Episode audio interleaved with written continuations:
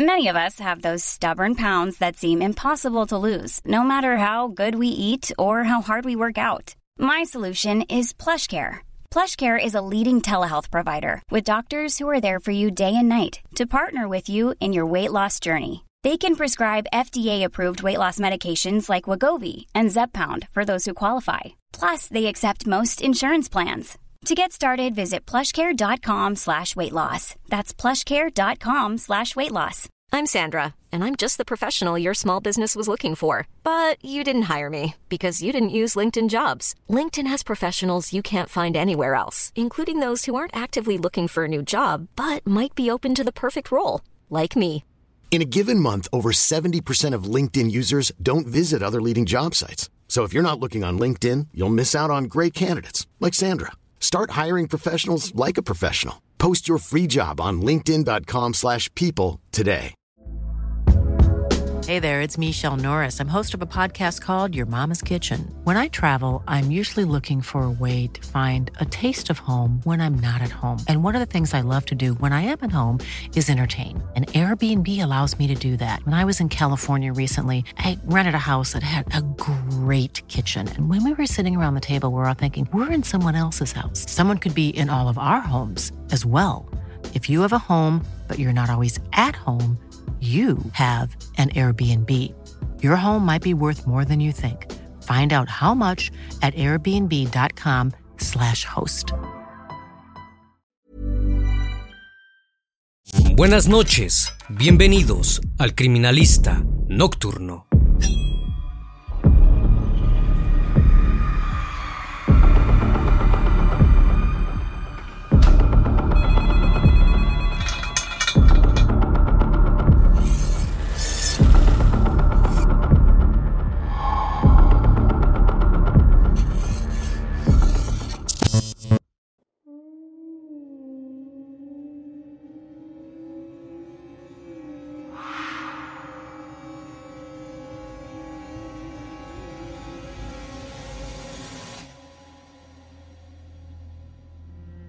En la madrugada del 18 de diciembre de 1994, un escalofriante caso azotó a la ciudad costera de Port Elizabeth, ubicada en la bahía Algua, en Sudáfrica.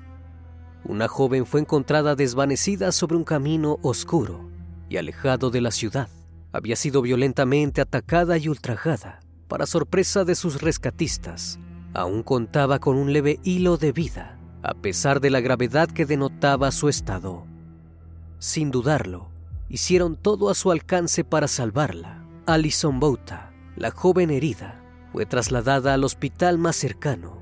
Nadie podía creer lo que estaban viendo. Su cuerpo había recibido tantas puñaladas que era impensado que continuara con vida. Pero Allison demostró que aún tenía fuerzas para seguir luchando. Las horas que siguieron a este trágico hecho se sintieron como una eternidad y cambiaron las vidas de todos los que la ayudaron y esperaban con ansias la recuperación de la joven. Mientras las autoridades policiales buscaban desesperadamente al responsable de semejante crimen, los médicos presenciaron perplejos el renacer de Allison. Sin poder explicar a través de la ciencia lo sucedido, el caso de Allison Bouta se conoció a lo largo y ancho del mundo como un verdadero milagro. Ha sido ella misma quien se ha ocupado de llevar a miles de personas esta historia de supervivencia y superación con su propia voz, transformando su dolor en una fuente de inspiración. Alison Bouta, la chica encontró una nueva forma de vida gracias a la peor experiencia que le tocó enfrentar. El criminalista nocturno. Alison Bouta nació el 22 de septiembre de 1967 en la ciudad de Port Elizabeth, rodeada de extensas playas que conforman la bahía. Creció sin mayores preocupaciones, junto a sus padres Brian y Claire y su hermano Neil. Cuando tenía 10 años, sus padres se divorciaron, pero aquello no alteró de gran modo su temperamento. Allison era una niña algo desinteresada por el entorno, incluso su paso por el colegio fue bastante regular, ya que su atención no estaba puesta allí. A medida que iba creciendo, notó que no tenía grandes aspiraciones ni grandes ambiciones para su vida. Al finalizar la etapa escolar, estudió secretariado durante un año, solo por seguir el consejo de su madre que la alentaba a conseguir un respaldo ante el futuro incierto. En algún momento de su adolescencia, la curiosidad de Allison empezó a posar en el mundo que existía, lejos de Port Elizabeth. Durante varios años se dedicó a viajar por el extranjero, viviendo aventuras y descubriendo tierras desconocidas. Aquellas travesías empezaron a darle más y más forma a su carácter y ya no se sintió tan desorientada con respecto a sus motivaciones. Tras cuatro años, y para quitarle la preocupación con la que cargaba su madre por la distancia y por no saber si se encontraba bien, decidió regresar a la ciudad que la había visto crecer. De regreso en casa, todo volvió a la normalidad, aunque ella, claro, ya era otra persona. Consiguió un trabajo que disfrutaba como corredora de seguros. Cuando no estaba trabajando en la oficina, Allison compartía gran parte de su tiempo con sus amigos, esperando la llegada del verano para pasar los días en la playa. Todos los jóvenes se reunían allí para vivir momentos inolvidables. Pero uno de esos días, Allison se enfrentó a la más atemorizante experiencia. Una experiencia que lejos de paralizarla, la orientó hacia un destino inesperado. El 18 de diciembre de 1994, cuando el verano acababa de comenzar y el calor se hizo sentir en la ciudad de la bahía, Allison y sus amigos pasaron un día en la playa. Luego de la caída del sol, la fiesta continuó en su casa, donde compartieron pizzas y cervezas. Hacia el final de la noche, una de las amigas de Allison no tenía cómo regresar a su apartamento por eso la joven de 27 años se ofreció a llevarla en su auto. Tras dejar a su amiga sana y salva en su hogar, retomó el camino que la conduciría nuevamente al punto de partida, sin sospechar que su vida estaba por cambiar abruptamente. Cuando estaba por descender del vehículo, un hombre se adelantó e interrumpiendo su movimiento, se subió en el asiento del conductor, amenazando a Allison con un arma para que se moviera al asiento del acompañante. Un escalofrío recorrió el cuerpo de Allison cuando comprendió que estaba en peligro y que si intentaba una mínima maniobra para escapar, el desenlace podría ser fatal. El hombre encendió el auto y comenzó a conducir por la ciudad. Ella se mantuvo calmada en todo momento, disfrutando de la situación de poder en la que se encontraba el atacante. Intentó tranquilizarla diciéndole que se llamaba Clinton le hizo algunas preguntas a las que Allison no respondió y le aseguró que nada malo le sucedería. El auto se detuvo por un instante en una esquina y otro hombre subió. Se sentó en el asiento trasero. Era un cómplice de Clinton. Las esperanzas de Allison de salir con vida de esta temerosa situación se disiparon cuando el vehículo comenzó a alejarse de la ciudad por un camino oscuro. Su respiración se aceleraba cada vez más. Cuando pasaron la última luz, se desviaron hacia un costado de la ruta y de repente el auto se detuvo. Uno de los hombres le preguntó, ¿vas a pelear? Para ese momento la resignación de Allison era absoluta. El sujeto se abalanzó como una bestia sobre su presa y el otro descendió. El sujeto abusó de Allison con violencia mientras murmuraba obscenidades cerca de su oído. El hombre fuera del auto lo llamó Friends Así fue como la joven descubrió el verdadero nombre de su atacante. Friends le preguntó a su cómplice, a quien llamó Tins, si él también quería tener relaciones con la dama, pero no, él tenía otros planes. Friends descendió del auto y el segundo sujeto ocupó su lugar. Miró a Allison con ojos llenos de maldad, posó sus manos sobre su garganta y apretó con todas sus fuerzas. Todo alrededor comenzó a ponerse más y más oscuro hasta llegar a un profundo negro. Allison se desvaneció. Cuando recuperó la conciencia y abrió los ojos, los dos hombres estaban encima de ella, apuñalándola salvajemente, una y otra vez sobre su abdomen y la zona pública. En total fueron 37 puñaladas, pero cuando notaron que Allison continuaba con vida, atacaron su garganta. Recibió 16 puñaladas más en su cuello, convencidos de haberla asesinado los atacantes se marcharon en el auto que pertenecía a la víctima. a quien dejaron tendida desnuda y cubierta de manchas hemáticas sobre la arena. Allison comprendió que en tan solo un instante podría haber acabado su vida. Sus heridas eran demasiado graves, pero sus ganas de continuar en esta tierra eran aún más. Pensó en su madre, en cómo se sentiría al enterarse que su hija había fallecido en manos de dos sujetos. Fue entonces cuando juntó las pocas fuerzas que le quedaban para acercarse a la ruta. Antes, se aseguró de escribir los nombres de sus atacantes en la arena y un mensaje de amor dirigido a su progenitora. Se levantó y dio un paso.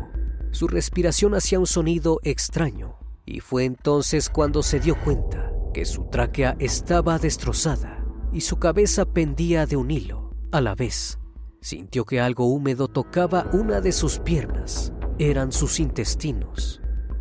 Determinada a salvarse, Sujetó erguida su cabeza con una mano y con la otra sus órganos. Tras algunos metros, llegó al camino pavimentado y cayó desplomada a esperar que algún transeúnte la ayudara. A lo lejos, las luces de un auto le trajeron un halo de esperanza, pero cuando estuvo cerca de ella, el auto continuó su camino, tal vez huyendo despavorido por su terrible estado. Las fuerzas de Allison se agotaban con cada minuto que pasaba, hasta que otro auto llegó al lugar. Un joven estudiante de veterinaria llamado Tian Eilert, que se encontraba de vacaciones con sus amigos en Port Elizabeth, bajó del auto y corrió hacia Allison para socorrerla. Vio la gravedad de su estado, pero hizo todo por salvarla. Llamó a una ambulancia y se quedó a esperar a su lado mientras sujetaba su mano tras cuatro años, mientras luchaba por su vida, Allison sintió un gran alivio. Los minutos pasaban y la preocupación de Tian crecía cada vez más y más, pero nunca se lo demostró a la joven. Al cabo de una hora, la ambulancia llegó y sin perder un segundo, Allison fue trasladada al hospital. La vida ya no volvería a ser como la conocía, pero Allison se aferró a ella, dándose una segunda oportunidad para transitarla de otra manera. Cuando la ambulancia que transportaba a Allison llegó al hospital, había pasado una hora y media desde que las dos bestias la habían atacado. En 90 minutos, la vida de Allison había cambiado para siempre. Los médicos no podían creer lo que estaban viendo. Las heridas que presentaba daban cuenta de la crueldad con la que había sido atacada. Jamás habían visto algo igual, pero no tenían tiempo que perder. Debieron actuar enseguida. Las ganas de vivir que Allison conservaba los alentaron a hacer todo lo posible por sacarla adelante. A pesar de lo desalentador que era el diagnóstico, no podía creer que en su grave estado fuese capaz de firmar el consentimiento para ser intervenida quirúrgicamente sin que le temblara la mano. A un costado, Allison escribió el número telefónico de su madre. Minutos después, ingresó al quirófano, donde pasó una larga noche por muy poco, Allison no fue decapitada. Estaba respirando a través de un orificio que una de las puñaladas había dejado como resultado en su tráquea. Los órganos expuestos en su abdomen estaban completamente contaminados con partículas que se habían adherido en la playa. El trabajo que debieron realizar los médicos fue una complejidad enorme, pero por fortuna para Allison, el especialista en cirugía general Dimitri Angelov se encontraba de guardia esa noche. El doctor Angelov enfrentó con valentía y paciencia la cirugía de Allison. Durante toda la noche, limpió con total precisión cada partícula ajena al cuerpo de la joven y cosió cada herida en él. Afortunadamente, el arma con el que los atacantes hirieron a Allison no había dañado ninguno de los vasos sanguíneos del cuello. De ser así, su vida hubiese acabado en tan solo pocos minutos. Tampoco habían sufrido graves heridas sus órganos vitales. Y una a una las heridas que el horroroso ataque a Allison había dejado como marca en su cuerpo se fueron cerrando. Sin embargo, quedaba latente una gran preocupación. La paciente corría el riesgo de sufrir una infección aguda. Todos pasaron en vela esa noche, a la espera del resultado de la cirugía. Nadie podía explicar cómo era posible que estuviera sobreviviendo a tantas heridas.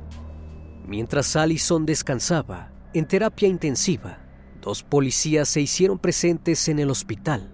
Tenían una lista de sospechosos y esperaban que la víctima pudiera reconocerlos.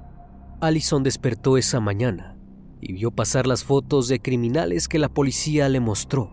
Se detuvo en una página que contenía la foto de Friends. Lo señaló y escribió en un papel el nombre del criminal. Continuó viendo las fotos y repitió la acción cuando se encontró con Teens.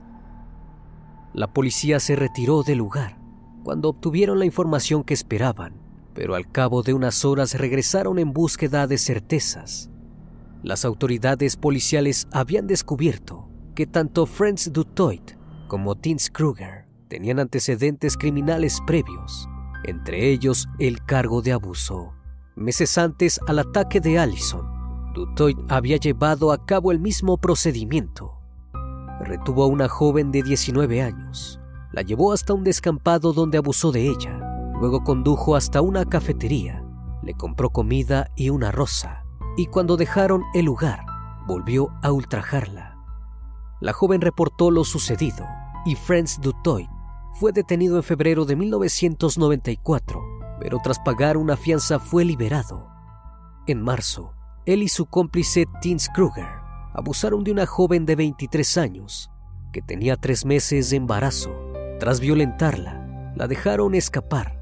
También fueron detenidos por el crimen, pero liberados a la brevedad con la condición de presentarse en el juzgado en el mes de enero pero los criminales tenían otros planes.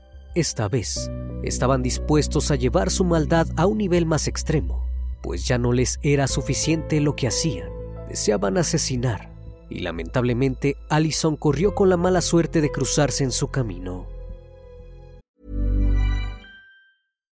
If you're looking for plump lips that last, you need to know about Juvederm lip fillers. With Juvederm Volbella XC and Juvederm Ultra XC, your lip look, whether it's subtle or bold, can last up to one full year with optimal treatment and no additional maintenance. Find a licensed specialist and see if it's right for you at Juvederm.com today. That's J U V E D E R M.com. Add fullness to lips in adults over 21 with Juvederm Volbella XC or Juvederm Ultra XC. Do not use if you have severe allergies or a history of severe allergic reactions, or if you're allergic to lidocaine or the proteins used in Juvederm. Tell your doctor if you have a history of scarring or taking medicines that decrease the body's immune response or that can prolong bleeding. Common side effects include injection site redness, swelling, pain, tenderness, firmness, lumps, bumps, bruising, discoloration, or itching. As with all fillers, there's a rare risk of unintentional injection into a blood vessel, which can cause vision abnormalities, blindness, stroke, temporary scabs, or scarring. For full important safety information, visit juvederm.com. Millions of people have lost weight with personalized plans from Noom, like Evan, who can't stand salads and still lost 50 pounds. Salads, generally, for most people, are the easy button, right? For me, that wasn't an option. I never really was a salad guy. That's just not who I am. But Noom worked for me. Get your personalized plan today at Noom.com. Real Noom user compensated to provide their story. In four weeks, the typical Noom user can expect to lose one to two pounds per week. Individual results may vary. A pesar de los datos con los que contaba la justicia, el fiscal de la causa consideró que Allison debía pronunciar con su propia voz los nombres de sus atacantes para asegurar que las pruebas fueran contundentes y poder encarcelarlos definitivamente. Ambos oficiales que habían estado en la mañana en el hospital regresaron en horas de la tarde para conseguir el testimonio. Cuando lo comunicaron a los médicos, estos se rehusaron. Allison aún se encontraba en estado crítico y una vía de respiración colocada a través de su boca le impedía hablar. El doctor temía que al sacarlo se rasgaran nuevamente las suturas que cuidadosamente había hecho la noche anterior. Sin embargo, cuando le comunicaron a Allison lo que estaba sucediendo, la joven tomó un papel y expresó por escrito que los autorizaba a quitarle el tubo de su boca. Cumpliendo con su voluntad, los médicos lo removieron. Así fue como Allison pudo expresar, mis atacantes fueron Franz Dutoit y Tins Kruger. Con este simple acto, daba fe de un heroísmo fulminante. Su voz, aunque apenas un susurro, supo desnudar toda la ineficacia con la que la justicia se había desenvuelto hasta ese momento. Esta vez, las pruebas fueron suficientes. Las bestias que aún estaban sueltas debían ser arrestadas antes de lamentar una nueva víctima. A las 5 de la madrugada del 19 de diciembre de 1994, las autoridades arrestaron a Franz Dutoy y Tins Kruger, acusados por abuso e intento de homicidio. El primero en ser entrevistado fue Dutoy, que al oír los cargos se mostró confundido. Los oficiales le explicaron que aunque le costara creerlo, Allison había sobrevivido, sin otra alternativa que confesar el salvaje crimen del que había sido responsable. El criminal entregó el cuchillo con el que la habían atacado 37 veces en su abdomen y órganos reproductores y otras 16 en su garganta. También devolvió un anillo ensangrentado que pertenecía a Allison y que había guardado como recuerdo. En segundo lugar, Kruger confesó el crimen y no mostró remordimiento alguno al contar que ya tenía planeado un nuevo ataque al día siguiente un plan macabro que consistía en abusar de una muchacha y luego arrojarla de un puente. Al momento del juicio, Dutoy intentó disminuir su culpabilidad, alegando que era satanista y que había sido poseído por un demonio que por las noches lo obligaba a salir de su casa, donde dentro quedaban su esposa e hijos, para abusar y asesinar mujeres. Afortunadamente en esta oportunidad, la justicia determinó que Tins Kruger y Franz Dutoy eran responsables de privación de la libertad, asalto indecente, abuso e intento de asesinato. Franz Dutoy recibió una condena de tres cadenas perpetuas, mientras que Tins Kruger recibió una sentencia a cadena perpetua, más 25 años. El juez a cargo que concluyó el caso pidió específicamente que se agregara una nota al expediente en la que expresara que debían permanecer en prisión el resto de sus vidas. Con la seguridad de que ya no sufriría otro ataque por parte de Franz Dutoy y Tins Kruger, Allison se dedicó durante meses a su recuperación, pero aunque sus ganas de vivir eran enormes, no le resultó tan fácil salir adelante. Cuando las heridas de Allison sanaron, los médicos aún tenían una mala noticia por darle, como consecuencia del brutal ensañamiento que recibió sobre sus órganos reproductores. Ya no resultaría posible que fuera madre si lo deseaba en un futuro. Tras varios meses de recuperación y el juicio que había concluido con la condena de los dos criminales, Alison tuvo que dedicarse a rehacer su vida, pero ya nada era igual para ella. Cuando dejó el hospital fue a vivir con su madre, ya que aún necesitaba ayuda con algunas heridas. A pesar de haberse mantenido fuerte en todo momento, Alison pasó una profunda depresión cuando notó que con el tiempo todo su entorno retomaba su vida. Lo mismo debía hacer ella, pero ya no sabía cómo. De repente ya nada parecía tener sentido, nada la motivaba a vivir. Todo lo que alguna vez le había importado en su nueva vida parecía no preocuparle Así fue hasta que recordó el día en el que casi todo se había terminado para ella. Comprendió en ese instante que debía dedicarse sin pretextos a vivir. Aquel 18 de diciembre de 1994, con sus últimas fuerzas, Alison Bouta no solo salvó su vida, sino la de muchas mujeres. La valentía con la que actuó cambió su vida y sin duda la de miles de personas más que se sintieron inspiradas por su historia. Una de las personas más impactadas por el privilegio de haber conocido a Allison fue Tian Aylar, el joven que no dudó en ayudarla en su peor momento. Se animó a cumplir un sueño que hasta entonces tenía escondido. Esa noche en la que entró luchando por su vida, decidió estudiar medicina y se convirtió en médico. Allison tomó la peor experiencia a la que tuvo que enfrentarse y la transformó en algo positivo desde su salida del hospital en adelante, se dedicó a llevar su historia de superación a lo largo y ancho del mundo, como oradora motivacional. Estas charlas que cientos de personas presencian en cada oportunidad también la llevaron a escribir dos libros y realizar un documental. Sin dudas el caso de Allison es un milagro, y lo fue más aún, cuando contra todo pronóstico se convirtió en madre de dos niños sin necesidad de someterse a ningún tratamiento. Alison Bouta ya no tuvo que preocuparse por no tener grandes aspiraciones o un sueño al que perseguir. Descubrió finalmente que lo más importante no son las metas, sino la valentía y la capacidad de sobreponerse al horror, por muy brutal que éste sea.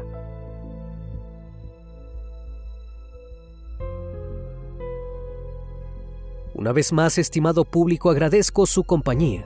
Gracias por brindar un espacio de su tiempo para conocer un caso más de este canal. Si aún no estás suscrito, te hago la cordial invitación a que lo hagas y formes parte de esta gran comunidad. Esto es El Criminalista Nocturno. Hasta la próxima emisión. Buenas noches.